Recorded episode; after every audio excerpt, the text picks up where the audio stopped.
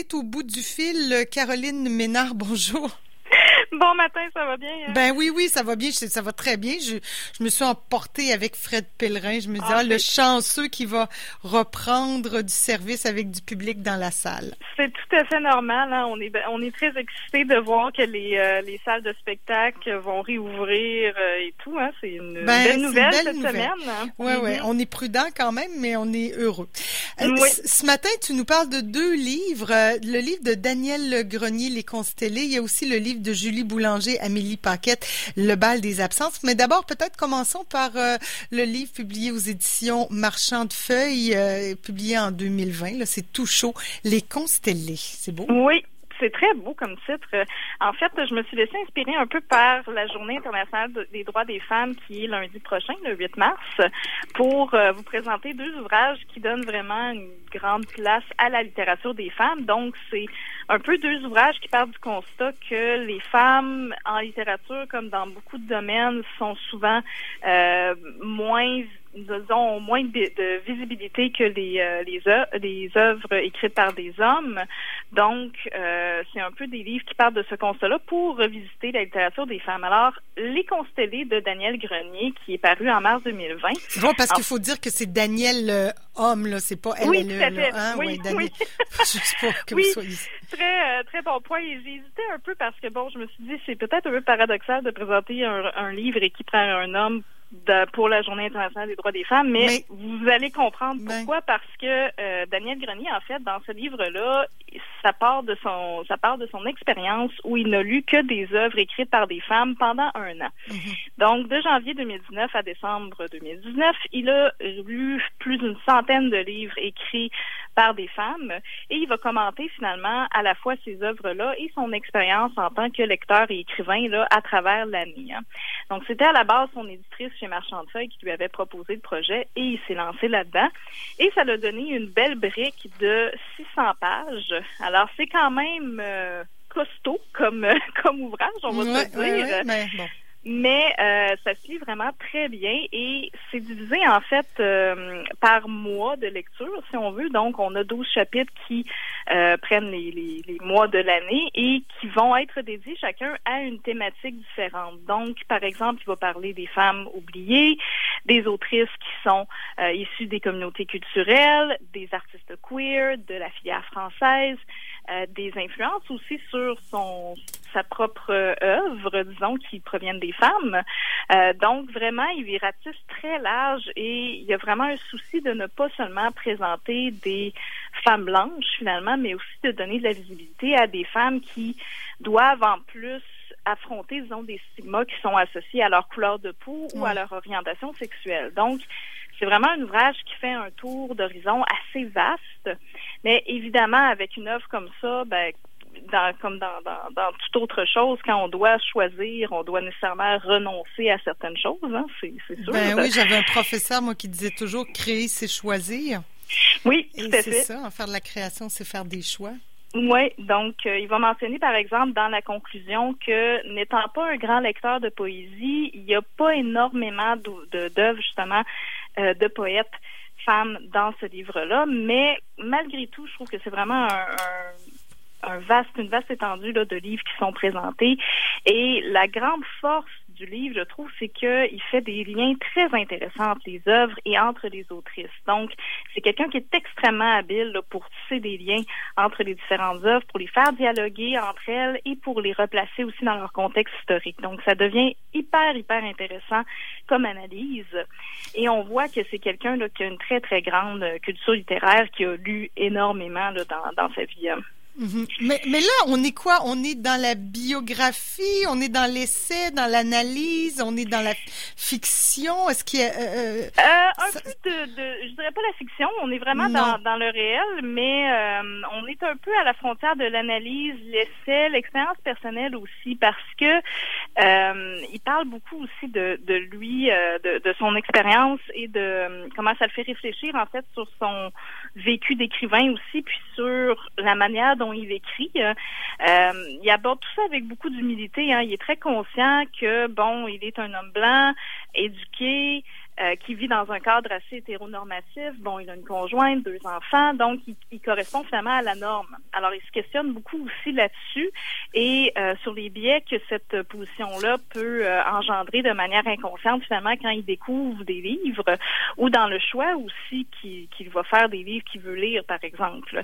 Donc, c'est un tour de force aussi qu'il réussit à faire, je dirais, d'à la fois nous parler des œuvres et à la fois nous parler de son expérience personnelle. Donc, tout ça s'entremêle, s'entrelace d'une manière qui est vraiment très habile euh, et ça fait en sorte qu'on on est vraiment dans ça coule très bien puis on passe à travers des 100 pages sans vraiment euh, s'en rendre compte. C'est super agréable à lire.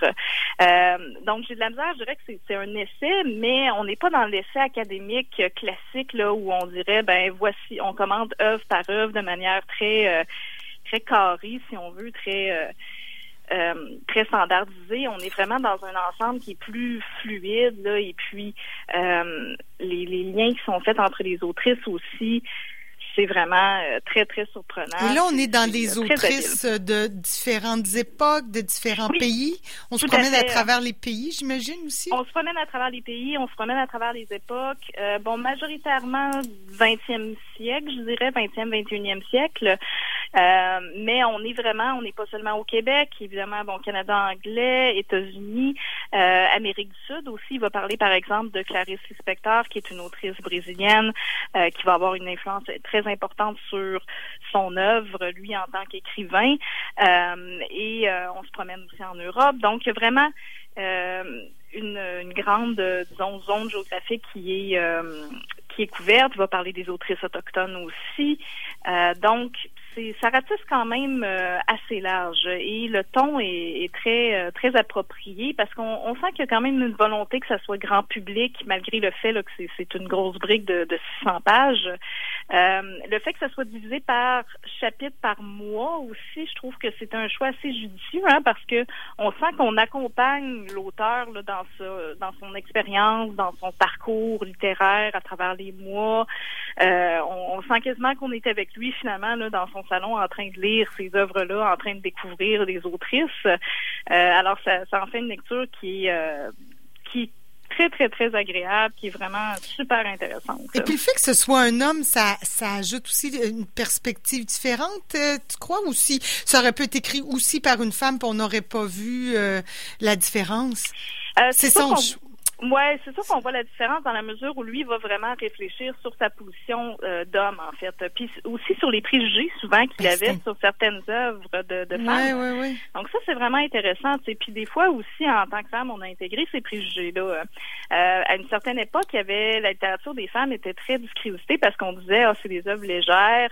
Euh, c'est pas de la vraie littérature. Euh, c'est bon pour les, euh, les femmes au foyer, puis pour se divertir, c'est tout. Hein. Donc, lui-même avait certains préjugés sur certaines œuvres, des fois très grand public.